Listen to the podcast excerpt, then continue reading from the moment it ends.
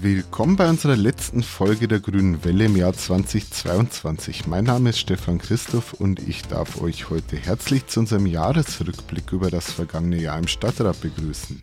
Wir sprechen heute gemeinsam Themen an, die gut gelaufen sind, aber eben auch Sachen, die nicht so gut gelaufen sind. Unter anderem deswegen, weil die Graue Koalition sich eben nicht auf eine klare Linie einigen kann, weil die Stadtregierung keinen roten Faden hat für die Entwicklung von Regensburg.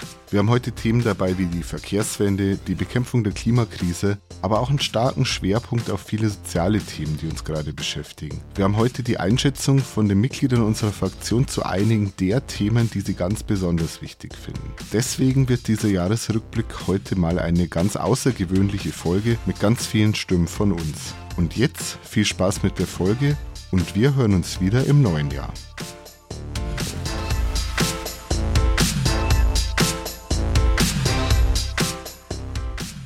Auch in diesem Jahr hat die Graue Koalition keinen Durchbruch beim kommunalen Klimaschutz erreicht. Noch immer gibt es kein Konzept, wie wir uns aus der Erdgasabhängigkeit in der städtischen Wärmeversorgung befreien und weitere zentrale Themen wie die energetische Sanierung städtischer Liegenschaften werden auf die lange Bank geschoben. Wir machen natürlich weiterhin Druck, dass sich im nächsten Jahr beim kommunalen Klimaschutz mehr bewegt die Weiterentwicklung des sogenannten Klimavorbehalts ist dabei ein wichtiges Thema, genauso wie die Transformation der REWAG hin zum 100% erneuerbare Versorger.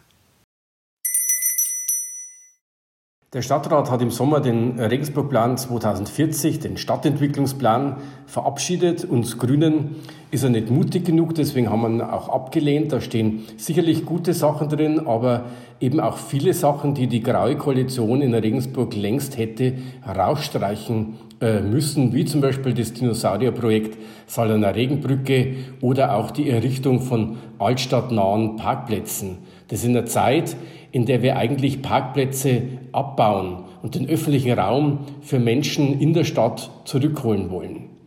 Wir wollen die Klimaschutzziele erreichen, die wollen wir einhalten und dafür brauchen wir Instrumente und Ziele, die dem auch entgegenkommen.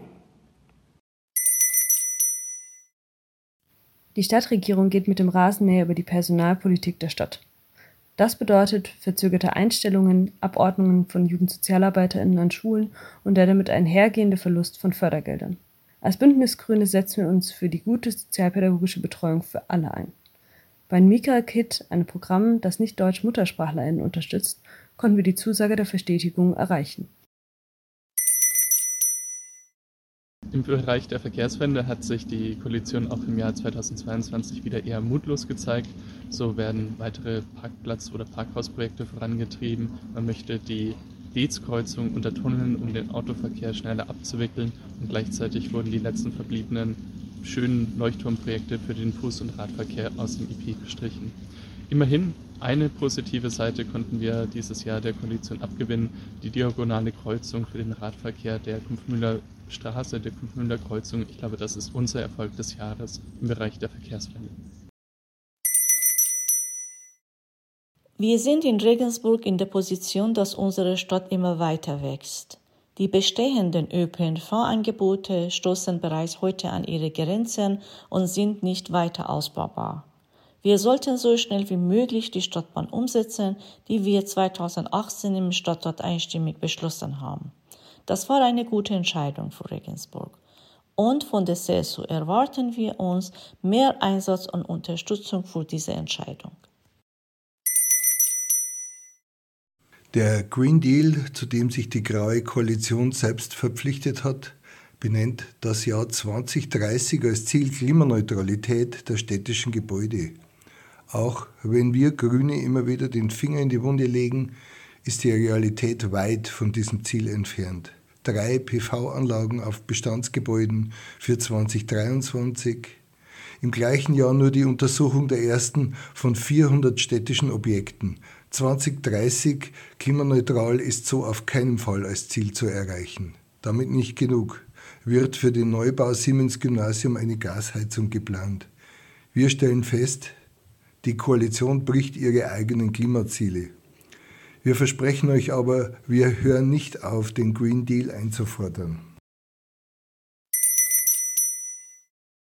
Im Bereich Baumschutz haben wir dieses Jahr tatsächlich einiges erreichen können. Das einmal der Schutz der Winzerer Höhen, also insofern, als dass die Winzerer Höhen nicht mehr als Parkanlage, sondern als Wald geführt werden und wir da jetzt nicht mehr so viel Baumfellarbeiten haben. Und das andere ist, dass wir jetzt in der letzten Umweltausschusssitzung die neue Baumschutzverordnung beschlossen haben, die deutlich strenger ist als die bisherige. Und beides, würde ich sagen, sind äh, grüne Erfolge und gehen auf unsere Politik zurück. Auch die Evangelische Wohltätigkeitsstiftung leistet ihren Beitrag zur Energiewende in unserer Stadt und nutzt ihr Solarpotenzial. Im Einklang mit den Klimazielen der Evangelischen Landessynode werden sämtliche Liegenschaften auf ihre Eignung für Photovoltaiknutzung von Dächern und Fassaden geprüft. Und auch bei ihren großen Neubauprojekten der nächsten Jahre behält die EWR Photovoltaik klimafreundliche Heizkonzepte und Ausgleich von Grünflächen im Blick. Denn nur gemeinsam können wir unsere Klimaziele einhalten. Im März haben wir im Stadtrat beschlossen, zukünftige Bauprojekte klimaneutral umzusetzen. Konkret heißt das Photovoltaik für die Stromversorgung und keine fossilen Energieträger mehr für die Wärmeversorgung. Mit unserem Antrag zur Photovoltaikpflicht in Neubaugebieten haben wir diese Debatte angestoßen. Unserer Initiative ist es also zu verdanken, dass Regensburg nun eine klimaneutrale Bauleitplanung hat. Wir freuen uns über diesen Erfolg. Verstärktes Engagement erwarten wir von der Koalition bei den Bestandsbauten und der Nachverdichtung in bestehenden Baugebieten um die Klimaziele einhalten zu können. Das war unser Jahresrückblick auf 2022. Vielen Dank fürs Zuhören.